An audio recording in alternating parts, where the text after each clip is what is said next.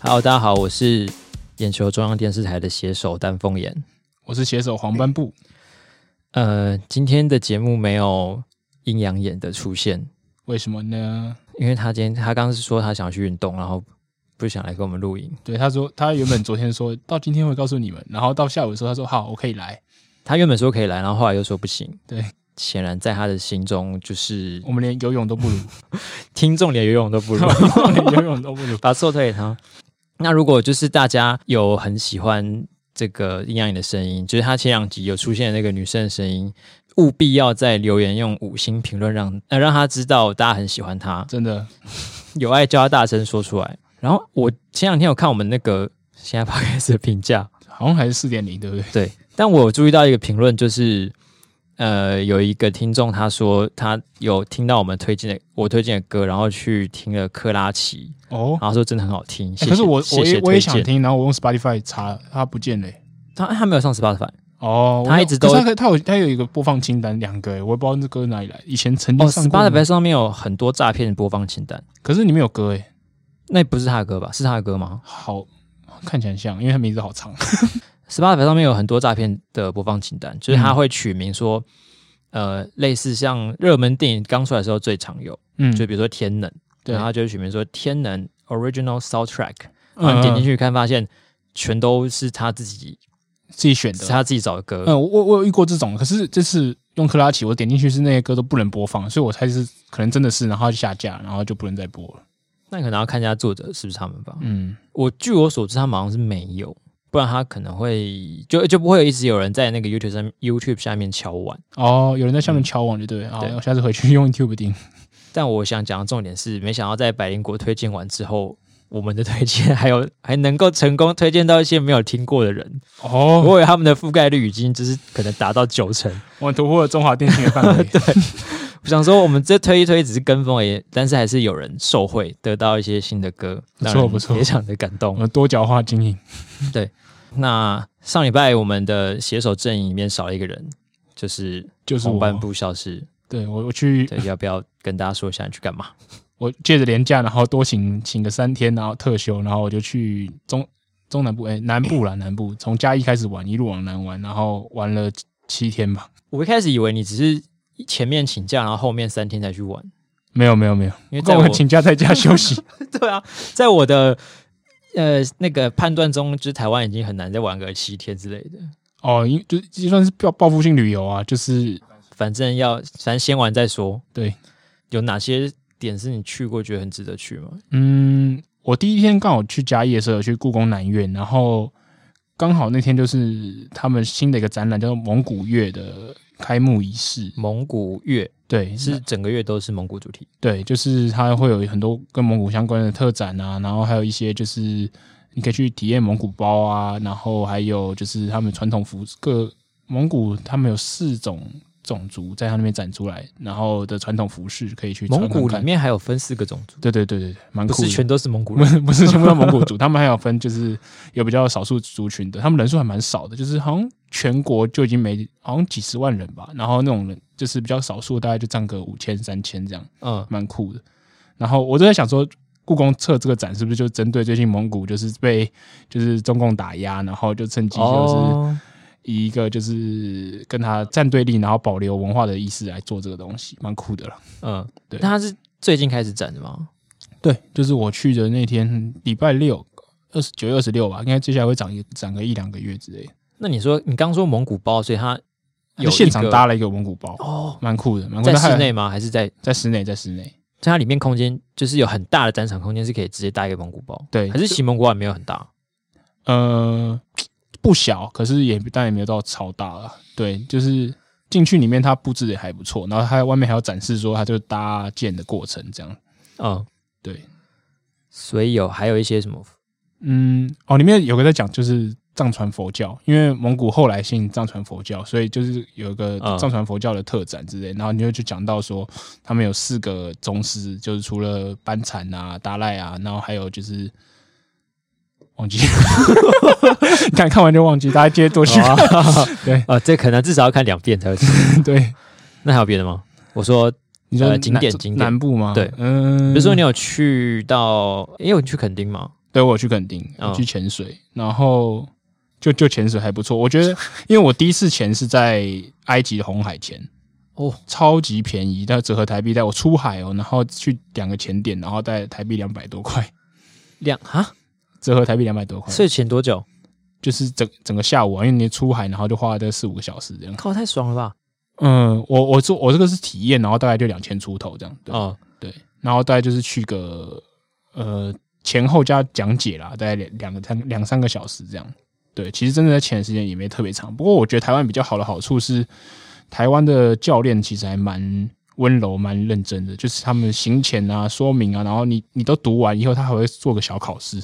就考试你考你有没有读懂。在在在埃及的时候根本就没人理我， 所以体验之前要先穿装备在游泳池里面练习之类的吗？哎、也没有，其实就是只只教我们怎么看手势，然后就是怎么呼吸这样子。哦，是哦，对对然然后后教完之后就带你穿好装备，然后就下海。对，然后这是我第一次从潮间带这样一路走下去，我啊觉得最困难真的是走过去。穿蛙鞋，对对，嗯，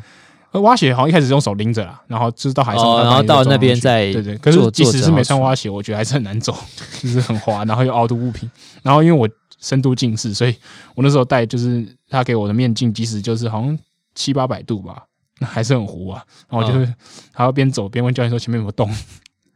哎、可是你第一次这样下去，不会觉得很很可怕？哦，没有，就是走到快要可以开始潜的时候，他就会叫你躺平，然后他就帮你把蛙哦鞋装装上，然后帮你翻面，然后就慢慢慢慢练习呼吸顺了，就你你不紧张，他再嗯帮你往前往前拉，这样就是这种体验，基本上就是一个教练带着一个，然后就顺顺的帮你往前带，我觉得还蛮蛮棒的啊，就是我那时候，我之前有在去石原岛玩的时候，然后玩体验潜水，嗯然后我们那时候出去是船潜，就大家会上船之后哦从船嗯，跟上我第跳一下次去。第一次也潜的感觉一样，但对于一个哦，我不会游泳，然后啊，你不会游我泳，不会，那时候还不会游泳，那时候不会，现在哦会，然后嗯哼不会游泳又是没有很有一点怕水的人，嗯，然后就是当时穿好装备之后，他叫我就是坐在那个 船船边，哦我第一次也很紧对，张然后欸，你就往后倒跳下去，我说哈，你说什什么？么？对，你说什么你？说什么？你认真，你要害死我。这样下去不会死？我但第一次也想说，干，我应该会呼吸，然后一一下去真的吸不到气，就是好像其实下去潜的时候，你要吸很长很长，然后吐很长很长，慢慢来。 哦，你说用他就是用嘴巴嘛，然后他对有对有对要有一点用力，对那个吹那个嘴跟吸那个嘴，不然会嗯嗯嗯会吸不到东西。对对对，我一开始就是想说，干，为什么我已经用嘴巴呼吸了，为什么还是没有气？因为你气很短，就会很一直一直吸呼吸呼吸嗯呼吸就嗯很那个，对，超 紧张。我记得我就下去之后，然后呼吸还蛮顺的，因为我嗯蛮厉害很的我很害怕，然后就就只敢做他叫我做的事情。他说呼吸就是好，我呼呼吸，我呼呼吸 我。我这次还是蛮紧绷的，教练都看得出我很紧绷。然后因为我常常我吸还可以，好像可是吐的时候就会不小心想用鼻子一一起吐，嗯，诶，是吐还可以，还反正就是有一个，就是我我鼻子会不小心想要参与，可是鼻子基本上是被挡住的嘛，对啊，然后就很痛苦这样。听说好像会游泳的人会比较困，觉得比较困难，因为他会一直想要用鼻子吐气。对啊，对啊，对啊，对嗯啊对对对，没错。我因为换气的时候，我都是两两个一起吸，这样最快最快。可是这次就只能用嘴巴，我真的很不习惯。 哦，那可能我那时候还不会游泳，所以下去没有那种感觉，就是用嘴巴呼。OK，有哦过敏的时候也这样。那是蛮好的。嗯，但是那个黄门部上礼拜不在的时候，你后来有关心到欧阳之娜的新闻吗？有有啊，我就是一个这这一个礼拜的三部片，我几乎就是一个观众的视角来来那个看。虽然我就是在玩的时候都远远关心啦，我因为哦，这是要讲到一个点，就是我们的写稿都在那个苹果的 Pages 上面写嗯， ，iCloud 上面写，然后因为我我是一个果黑，就是我、我的电脑跟手机都不用就是 i 系列的东西，嗯，然后所以变成我，即使我只能看，我不能编辑， 所以即使我想帮忙，我也莫可奈何。嗯但欧阳之娜这事情就是应该掀起蛮多人的反应的。对，总之呢，就是大家知道欧阳之娜她是欧阳龙的女儿，嗯这个资深艺人嘛。他本名叫娜娜对，，欧阳 娜娜，欧阳娜娜。那以下我们简称欧阳之娜。嗯，，对，那她在其实很早以前就跑去中国那边发展。嗯嗯嗯，然后呃，近几年好像有越来越有名的趋势。总之，他今很有年名欸呢，诶、我那时候看就是哦 IG、台湾的 IG 的排名，然后他好像是第四还第第三名诶、台湾 IG 欸的 follower 的数就数量这样子。哦，那还真的还蛮多的。第一名是我不知道什么邓紫棋，但是在台湾呢、啊，但是邓紫棋是第一名，然后我记得娜娜好像就是第二嗯，还第三，反正现在变动可能看一下，我就想哇，这么多人，应该是很多中国的朋友 追踪他。但总之他就是因为这一次十月一号就是中国国庆的时候被邀请去他们的国庆，算是国庆晚会的场合，嗯哼，然后表演有唱歌，嗯然后事前的宣传片试出的时候呢，他就在宣传片里面有说，呃，大家一起来跟祖国告白吧。哦，我有看嗯对到，，然后还有有人访问他说，你觉得这次的表演怎么样？他说，就是整个大家一起唱歌是一个情绪很澎湃的感觉。那我想要把替我自己的表演打一百一百分分，百分嗯，对。但欧阳之娜的新闻，那时候我第一次看到的时候，我是觉得大家对她的反应应该蛮强烈的。嗯嗯，不过我自己有一点反而不知道从何下笔比较好。哦，嗯，因为我截完他的那些片段之后，然后再看，我就打打从心里觉得他他就是一个中国人啦，你说他现在已经是中国的形所以状，我就完对 全没有把他当成是一个台湾人。不对，嗯，然后那所所以以我觉得大部说分人应该还是觉得他丢台湾人的脸呐、呃有可能，嗯但因为我已经觉得他就是中国人了，所以嗯他即使做这些事情，也不意外，就对也了很正常完全可以预料到。反而对啊，嗯，反而就是意料之内，然后也没有很生气的情绪，我就觉得啊，反正你就是投向那边了啊。嗯反而是一些就是那种，就是台呃中国的钱也赚，然后在台湾这边的名声也想要顾，嗯，就人气也想要顾，那些还比较让人觉得讨厌一点。嗯嗯，比如说像某吴姓天王啊，还有其实最近有很多那些以前呃前几年去中国发展的艺人，嗯，然后最近可能因为疫情的关系，或也有因为我们跟中国那边关系最近变得比较紧绷的关系，嗯，然后都跑回来台湾那边发展。好像是欧阳娜娜反而比较专注在中国的市场。对啊，嗯，然后后来就觉得，嗯，你可能因为你在乎那个某个人，然后你才会对他觉得生气。就是假如说今天是一个你原本觉得他应该是队友的人，跑去舔供的话，嗯嗯嗯，才会有那种愤怒的对情啊，绪。我就是不喜欢他，可是也不会生气。对，对，然后我就气不起来， 然后想气 不起来。想不到什么很棒的梗，但我最后还是决定。以这则新闻说的话，我还是会给他一个四可能四分的评价。嗯，如果一到五分来说的话，因为我知道应该还是蛮多观众会觉得这个东西，就像你刚说的，很丢台湾人的脸。嗯，我让大家我觉得不以一开个心观众的视角来看的话，我给他五颗星啦，因为我觉得最近新闻实在很淡，然后他就等于 carry 了那几嗯乎两部片。对，然后那他本身的话是还好，但我觉得后面那些呃这件事情爆发之后，因为我们台湾政府还说可能会罚他钱嘛，嗯嗯，嗯，对，因为他去帮中国做一些政治上的宣传，嗯，然后最高会罚到五十万，嗯，然后就有人跑出来帮他护航。黄立成嘛，对黄立成，然后还有那个陈玉珍，还有赵少康也有，嗯嗯那反正这些人就是主张说，一个艺人的创作跟歌唱应该是受到言论自由的保护，嗯，那你不应该只是用政府政治力量去介入，说，哎，你不可以做什么什么怎么样的事情。嗯但我觉得这个就有点太把言论自由无限上纲了嘛，因为它其实毕竟是帮一个对我们来说很有敌意的一个国家，嗯，然后做这些宣传，那他的这个这个行为就是大家说的那个统战样板嘛，嗯对吧、所以我觉得其实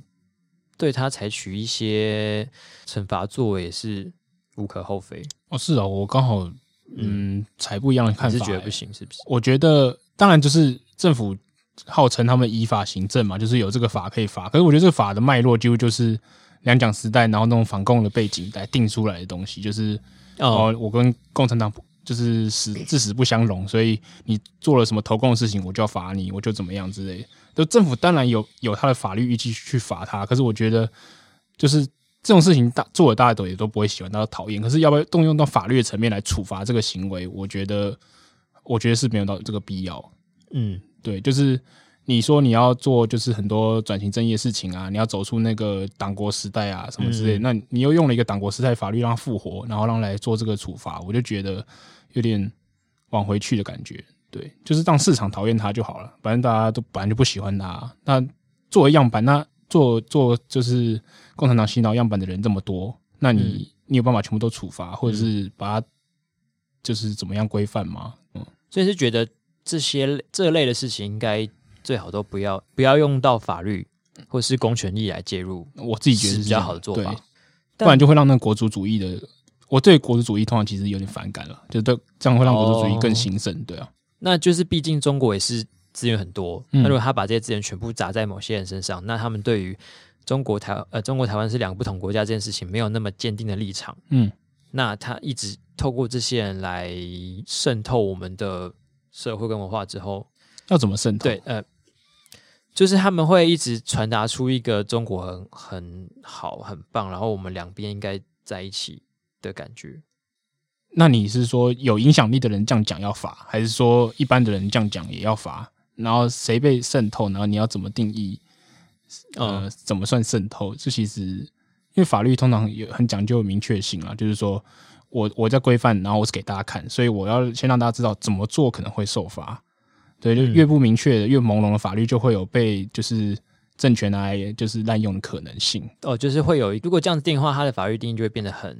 就是自由行政。对，然后就是会可以可以拿来打打压异己啊，讲难听一点，有这个操作空间了、没有说一定会这样，可是有对，了解是个合理的疑虑，的确有可能会变成这样子。嗯，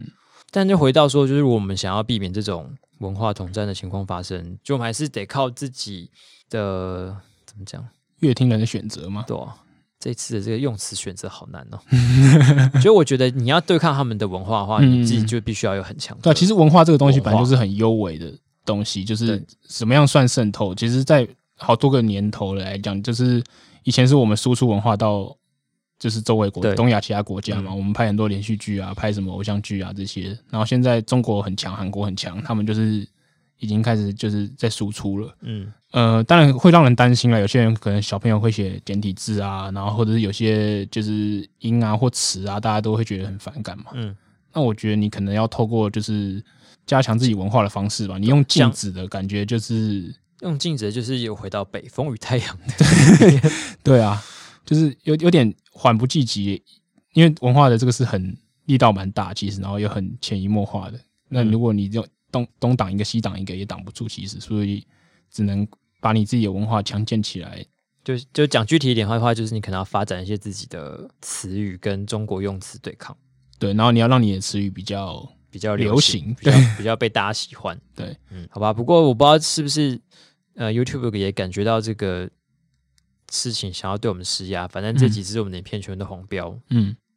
包含欧阳之那的两支跟前一支中讲中天新闻可能要被撤照那个，那个超级莫名。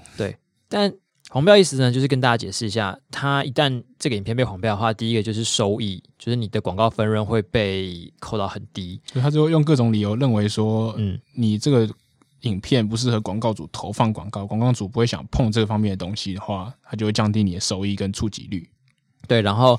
你原本可能会收到百，呃，比如说原本是会收一百块钱，嗯然后这个被红标之后，可能就会剩十趴左右，嗯哼就差非常多。然后第二个更严重的是，它会降你的触及率，对，会让你原本比如说会有二十万的人点阅，然嗯后它可能会严就砍得很严重，大概到最后剩十万或者是十万不到这样子的程度。真的，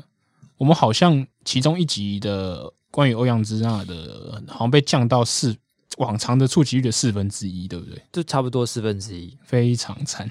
然后 YouTube 也不会跟你明讲说到底是哪一段的什么地方让他觉得这个影片有问题。嗯对，他不会标出来，可是嗯他会给你一个理由，他会给你你就要自理己由猜说到底对应比到如哪一说段，呃不雅言语，那我们嗯像我们看到欧阳之娜在这一集，假如说是不雅言语的话，所以说欧阳之娜是不雅的言语，嗯是支那还是欧阳，还 是是这样整个名字都很不雅。嗯，然后有的时候会是仇恨言论，然后但是这一集我们看完之后发现，也没有哪里真的找得出有很仇恨的地方。嗯嗯嗯，之前还有血腥嘛，对不对？对例如说，就是香港的，就是抗议被警察暴力，然后或者是弗洛伊德的那个事件的时候，就会因为血腥而被降触及这样子。对、哦、，YouTube 这件事情黄标也已经我行记之得有年烧了大概一年吧，因为从去年开始就蛮多 YouTuber 在反映这件事情。对对对，然后大家当时大家烧最严重应该就是香港反送中那阵子，嗯，然后很多 YouTuber 只要报道这件事情，一讲到他们，因为会用了很多暴动的影片，嗯那中间可能就会有催泪弹，然后有人被被警察打嗯那些的画面出现，然后就全部都黄标，然后被降数级、被降收益，等于说变相的要让大家不要再继续去谈这件事情。哦，然后有这人生意，嗯我觉得这就是 YouTube 自己一个我不晓得他这个政策到底想干嘛的地方，嗯，因为讲的好听一点，他原本可能是想说他只是很商业对化，我，我觉得他原本可能只是想说，大家不要在上面讲仇恨言论，嗯然后不要讲一些脏话，不要散播恐怖主义。嗯，他可能只是想要杜绝这些事情的发生。嗯哼嗯但其实像是这种被压迫的人，然后对抗这些压迫你的政权或是势力的时候，势必就一定会有出现什么血腥跟暴动，哼，或者嗯是嗯、嗯对，呃会有仇恨言论牵涉在牵涉在影片里面。嗯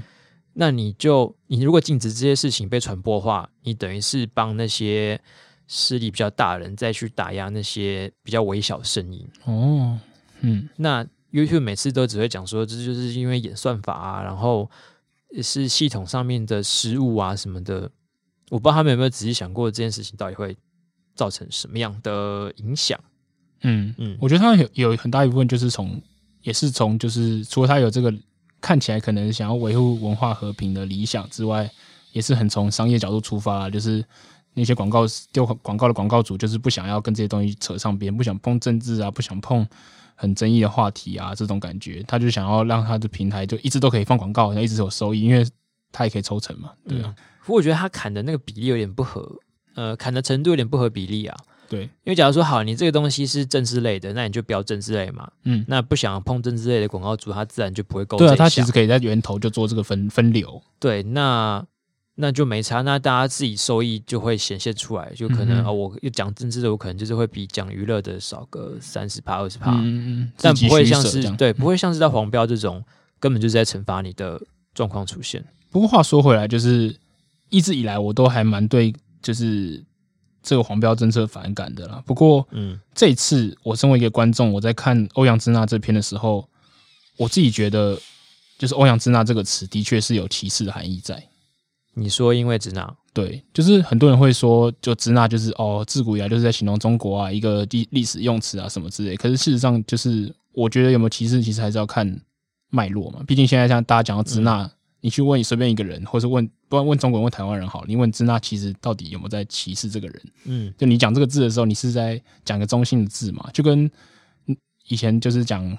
黑人，就是说 Negro 一样，就是 Negro 也是个黑，就是拉丁语言里面的一个黑嘛。嗯，像蒙特内哥罗就是 Mount Negro，就是黑山嘛。可是现在你你讲 Negro，你一定不是在讲黑这个字，啊、对？那所以我觉得在支那在台湾有类似的一的语语境，就是例如说什么支那贱畜啊，或者什么之类，支那人啊，怎么样子嗯，自自台支那人，大家讲这些东西的时候，我觉得就是不太好。所以其实这个东西，我我我自己很两难啊，就是我觉得这种东西就是如果太散播的话，是好还是坏，都把它作为娱乐用途。嗯，我就在想这个问题。然后，可是我又觉得说，就是呃，YT 其实在这个方面就是做的，它可以挡，可是我觉得它标准不一，就是你是不是所有歧视的用词你都做一样的标准，还是你嗯只针对特定的族群？你最怕得罪中国人，对，或是你最怕碰到黑人的问题，就只都这对这两个部分，这两个就是就是一一个一个可能就是现在比较敏感，然后另外可能就是他比较有权有势，你不敢碰他。嗯那你世世界上很多被歧视的人啊，或什么之类的被压迫的嗯人，那你你没有用一样标准来处理，我觉得他都标、嗯没有，他应该从来没有讲呃明确的讲出过他的标准，嗯，对对所对，以导致大家也无所适从无所适，从我觉得对啊，但我觉得这也是就是大家很多创作者目前的算是困境嘛，因为反正它就是现在一个最大的平台，所以大家也只好把内容对全部传到上面，啊走不掉，就被困在上面哦。然后它的会员制度都超烂的，对，而且他最近的就是这个触及啊，还有那个流量的状况，真是深深的影响整个生态。就是最近的流量，就是几乎就是要跟我们也很多次跟大家分享了嘛，就是说要跟自己比，然后最近实质的表现怎么样，你有没有上向上延伸啊，或变变强之类的。然后，所以最近看到很多有名的 YouTuber 就开始开子频道，大家说哇，好勇敢，你就放弃你的就是百万订阅频道。其实不是，就是他只是想要博那个就是他的爆冲率而已，所以嗯对他可能，例如说理科太太，他可能就他原本的频道已经因为它末期的流量很低，所以它已经坏掉了。哦，对，所以他就没法再继续用用他原本的百万频道，他就开一个新的，他只好重新出发。嗯 对，大概就是这样。然后我可以理解，就是 YT 他可能想要培养新的 YouTuber 出来，因为对如果一直让大者很大，他就没办法有新的创作者，哦所以他这么做就是其实就是打压大的，扶持小的。 锄强扶弱这样， 可是就是对罗宾汉就是突然这么做，就是对我们也是不公平，我只能这样讲。对义啊贼廖天丁的部分。好，我整个觉得他的行事作风都很很左交，嗯，而且他很从整个言论的审查边左交边独裁哦，我觉得他突然就他爱怎么样就怎么样，对啊，就 你也不能怎么就样。极诶，就极左啊，算是吧。 OK，啊，虽然我们今天发现 YouTube 其实是一个极左的平台，特别抱怨一下它的会员制度最近真的超烂的，因为它嗯声称它弄了一个订阅制嘛，就是真你的很可以烂每个月付钱给你喜欢的 YouTuber，嗯然后来就是赞助他们。那有了这个制度之后呢，你可以特别为你的会员做一些事情，比如说是给他们专属内容，或者是专属的贴图，只有嗯会员可以用的贴图。对，但是他们最近的会员的社群真的是烂到一个我不知道该说什么因。为我们有个服务是，就是可以对我们要贴逐字稿的跑马给我们的会员看。嗯，因为有很多会员会说啊，跑马跑得快，我来不及看。对，然后我们就会把逐字稿贴给他们看。那原本照理说，一个合格的社群平台，它应该是要可以让你排呃排成发文，但是它最近不知道为什么，就是你只要排排成完之后，过五分钟，它那个排成好的文章就会消失。超烂，然后你后来也不知道，你后你就你可能第一次就排了之后，然后就去做别的事情嘛，然后你等你时间到了，发现哎，诶为什么东西没有出来？对，然后我然后我前两天刚才试试把那个文章直接发出去，嗯，就就发会员专属，对然后隔天又不见，超烂。而且我坦白说，我自己这就是我自你己的不打压？吗 ？YouTube 我我说我坦白说，我自己不是我们频道的会员，因为我想说这些资料我都知道，我不要每天花七十对啊五吧？我块们。还要把对，可是呢，因为我按付订阅钱，养自己的公司，我我每次都会收到通知、欸，诶，就是你发文，我会收到通知。嗯，你是发会员专属文，我还是一直收到通知，然后我我我点进去，然后就说这已文章已被移除，每次都这样哦、然后我就想说，啊，我居然也看不到你发给我到底在干嘛、所以他会他会寄给他会订订阅者，非发会员通的订知阅者给，一些非会员的同的订阅者，然后你点进去还是看不到。然后他再把这些文章砍掉，对，让这些所以让这些创作者白忙一场，也让这些订阅者白花高兴一 场，然后说哦，我可以看到什么东西啊？什么有发什么东西对吗？嗯买空卖空没有，所以 来乱的。结果最后到底谁获得开 谁开心了？没有人开心 啊，到底在干嘛？而且他们就是这个会员，就是还很困扰我们的一个点，就是说我们捞不到会员的资料。哦，对，就是我们之前常常想要办活动啊，我们想要联络会员，嗯然后我们只能很卑微的发一个表单，然后请会员填表单，然后留下联络方式，留下呃 email 账号，然后然后我们就是寄信给他这样，我们没办法直接从后台直接有联络他们的方式，对，超烂的欸、这真的是一个很低能的会员制度。对，我们到底跟会员还有什么相连？就是就只能透除过了他除了 这样，他们有给我们钱之外，我们其实没有跟他有什么多的连 接，听这两天听起来不太好。这是 YouTube 派的啊。对我们只是跟会员多了一些金钱上的羁绊对而，已。其实我们真的很想要跟会员有深化的交流，可是 YouTube 就是想要，我觉得他就是故意不让你更呃更多方法联络他，怕你就是自己拿到资料以后就把它丢了，然后自己去之类的 Facebook 创造社团或什么之类的，对，就好，只能透过他这样我也不想说了啦。你一种自己移工身份证被扣在人家手上的 感觉。然后呢？那在我们中秋放假前的那几天呢，嗯，呃，处于一个不知道为什么新闻又非常淡的状况。对，嗯，那那一天我们应该是上个礼拜一，礼拜一，吧，对，礼拜一我，们本台身为一个以写很多讽刺新闻为傲的眼球中央电视台，终于首度破天荒了放了一堆行车记录器的影，沦陷啊，沦陷，我们终于走向向了流传量下 统跪了。传统媒体的 后尘。那一天状况就是，就是打早上打开新闻，打开电脑，然后发现看了一整天，发现哎、怎么都没有东西有趣的东西可以写。嗯，然后就因为我们现在办公室旁边有放两台电视嘛，对，然后我们就会看，就发现今天怎么会出现那么多奇奇怪怪的车祸的新闻？真的很多，就会看到有一个人是逆向，嗯他就在路上，然后直接逆向去撞对面的车子。嗯，就是天能，大家如果有看过电影的话，就像天能那样直接撞。 OK，然后还有一个是骑机车考照的时候冲太快，然后撞到，哦那我墙，看到，那在人飞出 Facebook 去上面很红。嗯然后还有一个是比较可怕的，就是一个货车逼车逼重机，逼到他摔车，差一点被碾死，哎呦，很多可怕的新闻。然后那一天我不知道为什么，就可能大家都太绝望了吧，就最后就想说，嗯，既然今天这么多奇怪的行车记录器，那我把它串一串，然后放在 结尾好了。是我们也同意嘛？ 对，我那天我那天身为一个观众，我在看首播的时候，我真的吓到，我想 说，哎、为什么我们做这个？你真的是一个绝望之下抓的一根稻草，就发现、我们是不是没处理的很 好？我觉得顶多就那样了吧。那行车记录器还能怎好样？像是我们也很难讽刺他怎么样。对啊，也不能说他呃，你看这个人的杂耍多么的棒，我们也不能这样用戏谑的方式对去，写他。也是啊，对，是一个悲剧这样。然后 但我们还是放了。嗯， 我你要给他几颗星，我要给自己两颗星的评价。 你要忏悔是不是？对啊，怎么会放行车记录器？ 我身为观众，我给一颗星。 我看那边，我想说这是什么什么有趣新闻串烧之类 的，那就不是囫囵吞枣的过去 了。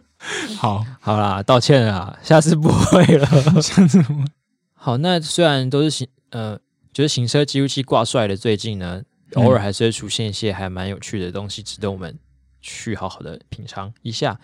那我们上礼拜有有一支呃有一天的新闻里面呢，放了一则劳动力之舞应该也是礼拜一那天的好新像闻，是好像是礼拜一，嗯对。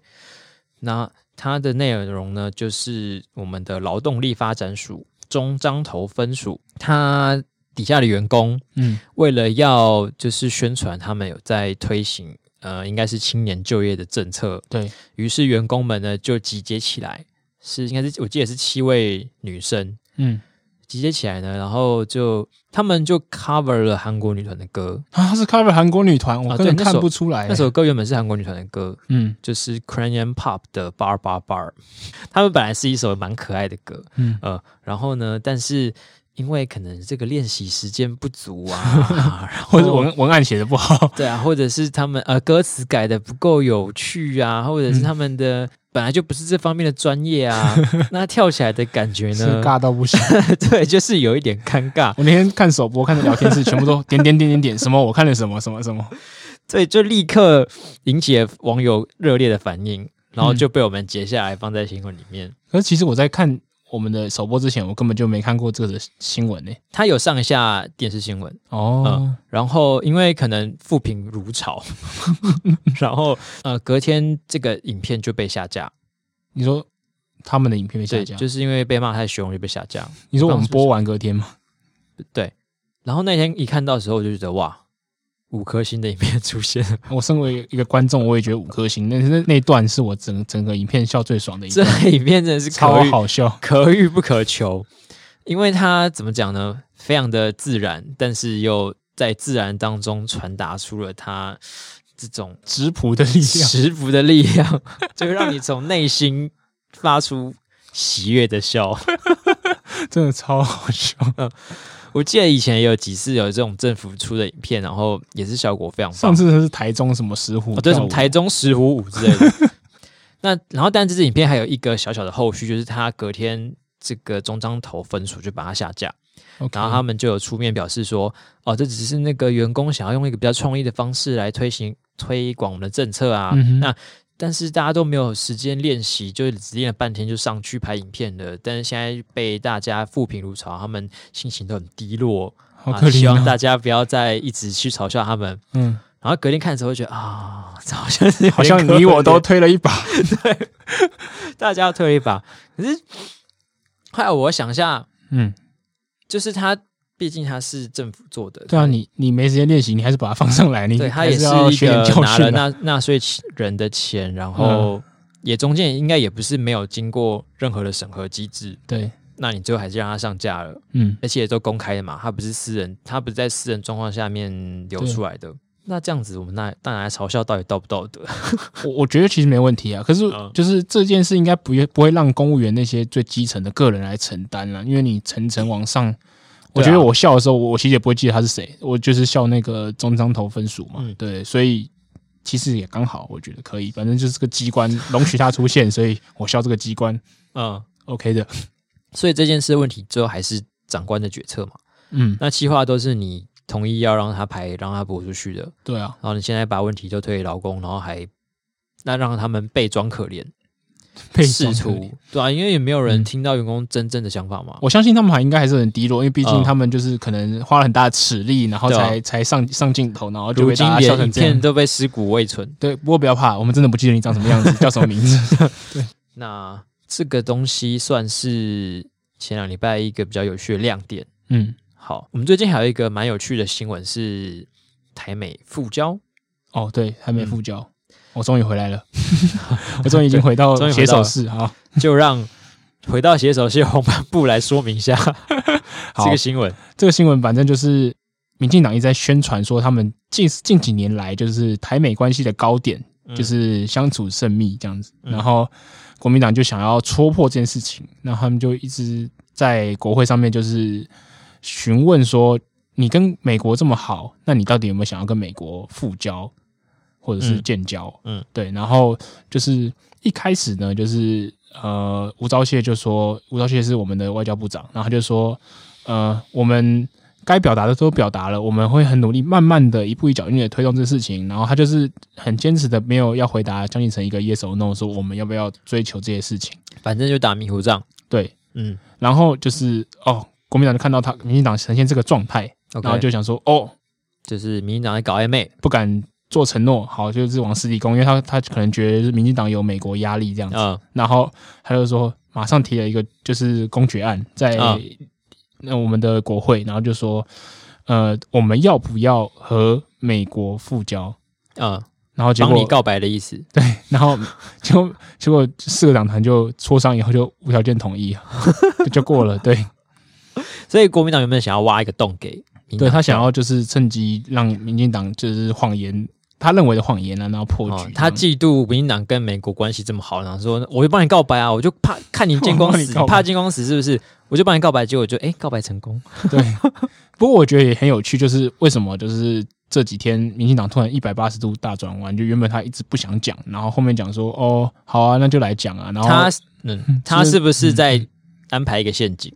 要引嗯这么诱这么国民党自己这么跳狠啊进这来？样子。苏贞昌还说哦，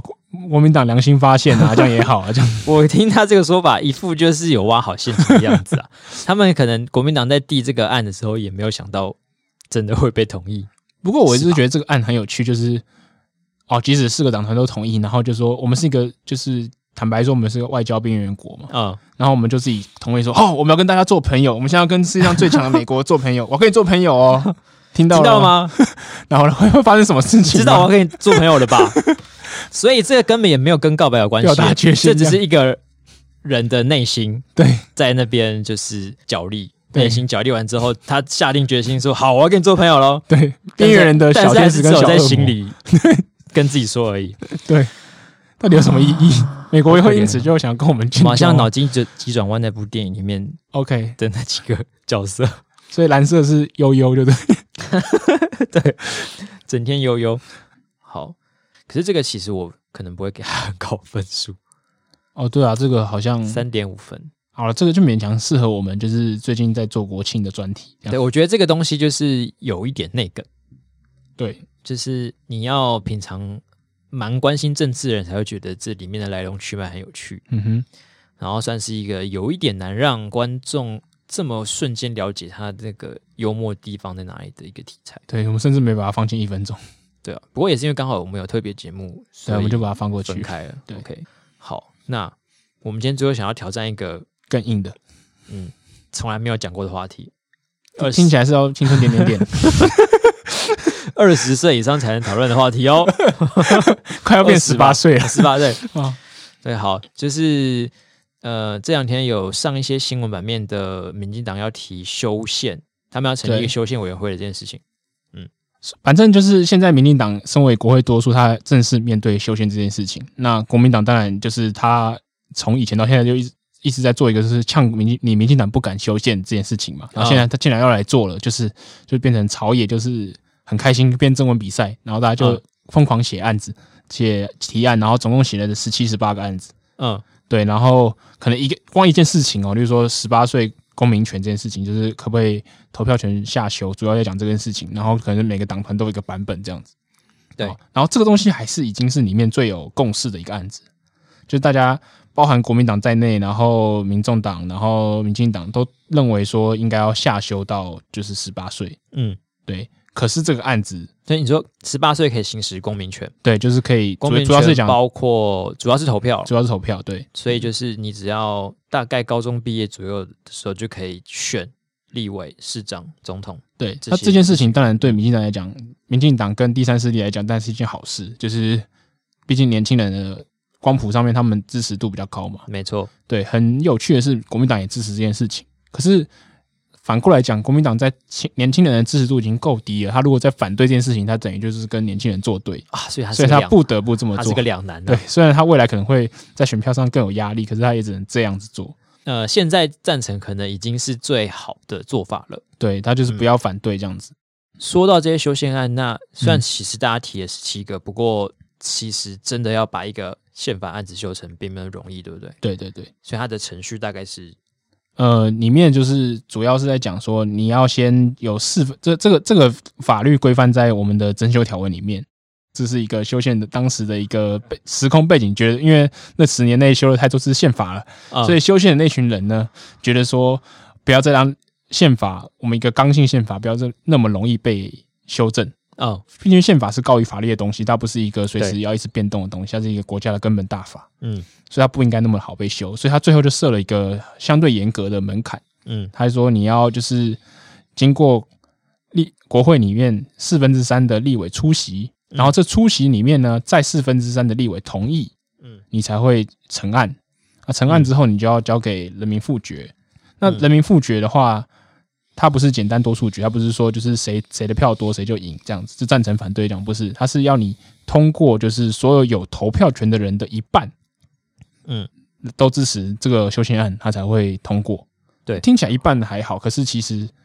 呃，嘛，对。如果以二零二零总统大选的人口来计算的话，嗯呃，总投总选举人口大概是一千九百多万，嗯哼，所以你假如说一个修宪案的公投要成案的话，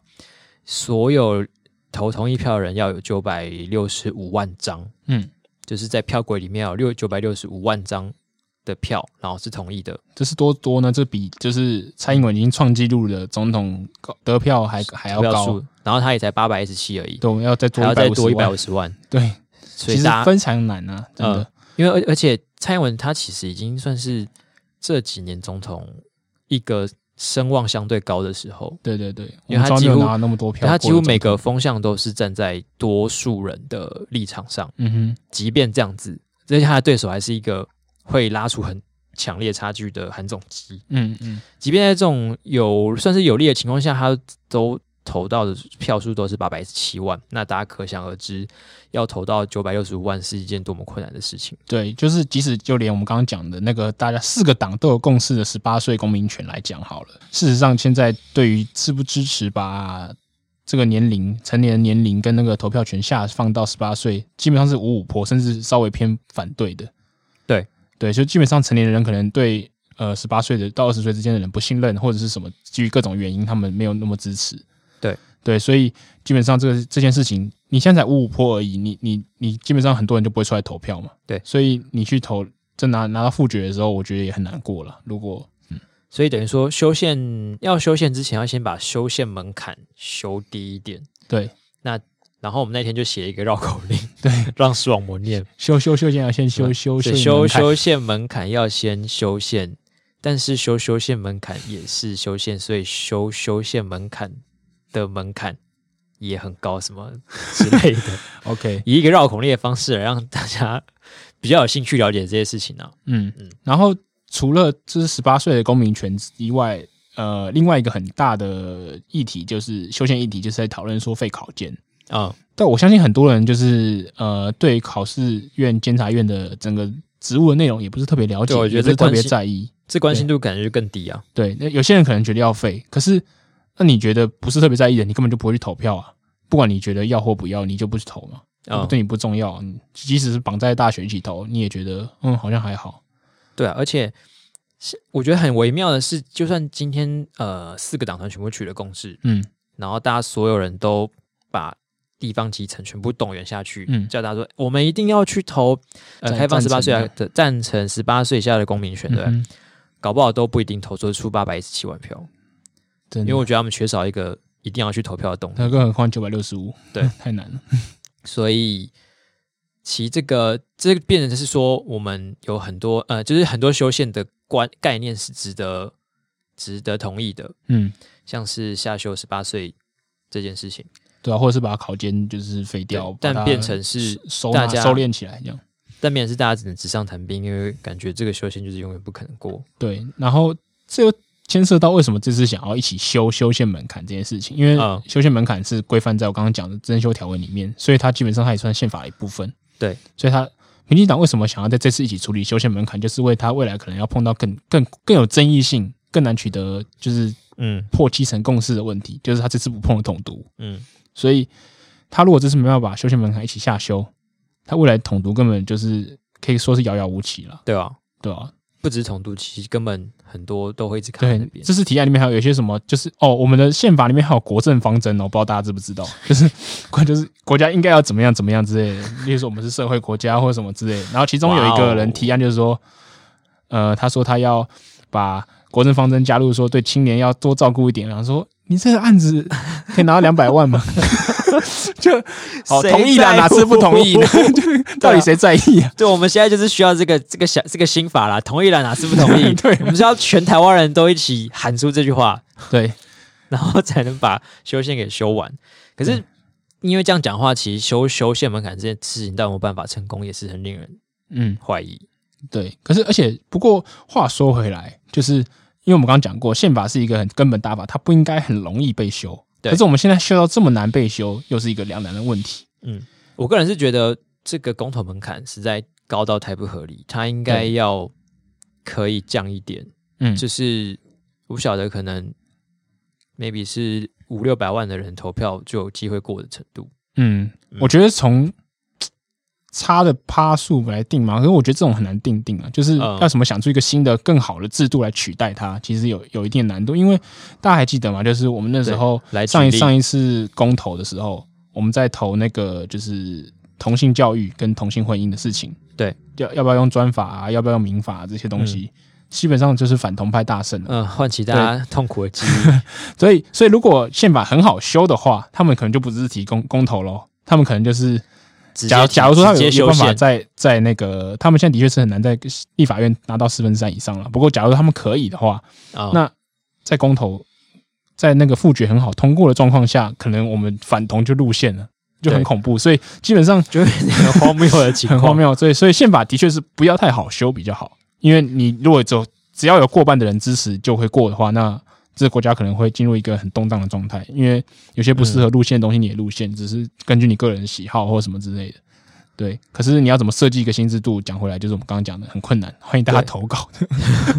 因为变成说你一个呃不好的东西有可能会入线，但反过来说，就是好东西它也有可能会因此都入进不了了线对对，就造成会死骨不化。对，呃，像是十八岁，我们刚刚讲十八岁公民权这件事情，对你公投可能就是都一直投不过，嗯就算你立委同意再多也是一样，嗯，是一个很难解决问题啊。我不知道，还是我在想，还是要把公投放在立委的立委表决之前，或者是中间，哦，你说就夹到程程序的顺序换一下，对啊，或就是让大家先看一下风向，再决定 立委们要怎么表 决之类的，或者是有多次的公投吗之类的方法？我觉得这可能需要就是立委跟一些法律学者长期的。对啊，就是民进党现在想要谈下修，那你要谈说要修成怎么样啊？我当然我当然就是单纯的觉得公投门槛可以低一点啊，嗯但是那个低要低到什么程度，嗯会变成是一个技术性非常高的问题。对，现在前面四分之三大家可能比较没有意见，就是大家对精英就是代议政治还是蛮相信的，所以觉得说就是用这四分之三加四分之三来守护我们的前端没有问题。可是那换句话说，前面都已经就是你有代表性的人都已经同意了，这状况下，其他人要怎么表达意见一起加入这个东西就有困难，这样子好吧，那我们今天在这边两个臭皮匠可能讲不出个所以来。对啊，连诸葛亮都赢不了，我们 也没办法所想。哎以我觉得大家多讨论啊。啊，嗯，我想就是这些东西，呃，需要改变的话，也是需要很多人民，就是很多普通人的参与，嗯嗯，让这些讨论的声音多一点，对啊才，大会家多真的啊在意自己的权益或者是法律跟才能宪这样法。推动。嗯好，我们今天就以一个非常正向、鼓励大家政治参与 的大家加油，成为声一音个来结尾。合格那公民。重点是，大家如果多一点政治参与呢，就会更关心政治，更关心政治也会更多看我们的频道， 然后我们就可以多赚更多的钱。好好，的，最后的收尾就收在资本主义身上。谢谢。哦，想到我刚刚讲什么了，好，就是呃，刚才在讲那个新闻很少的那时候，嗯，然后就看到打开新闻就看到，除了行政机器以外，就是金曲奖。哦，金曲奖，嗯，对那其实金曲奖，好，我只是想要说那个新人最佳新人奖池秀的更好听，哦，我看到你个人的发 文，大家可以去把他专辑打开，然后我觉得它是一个很微妙的风格，嗯，就是你不会感觉他是一个歌手，是哦我今天第一次在看的时候，我我因为我之前不认识石修，我我嗯孤陋寡闻，然后我打开的时候我想啊，哦，所以你想要做一个台湾的 Billie Eilish 这样子？ 哎、我一一开始是想到 B D H，对啊，那反正他的歌就是不会觉得是一个歌手在对你唱歌，有点嗯像是、这是一种一新个形态的新呃一个对朋友在一直在你旁边一直唱歌的感觉， OK，很有趣，大家可以去听一下，我觉得蛮疗愈的。好，好，那我们今天节目就到这边，我是携手丹凤眼，我是写手黄斑布，我们下一次节目再见了，拜拜拜拜。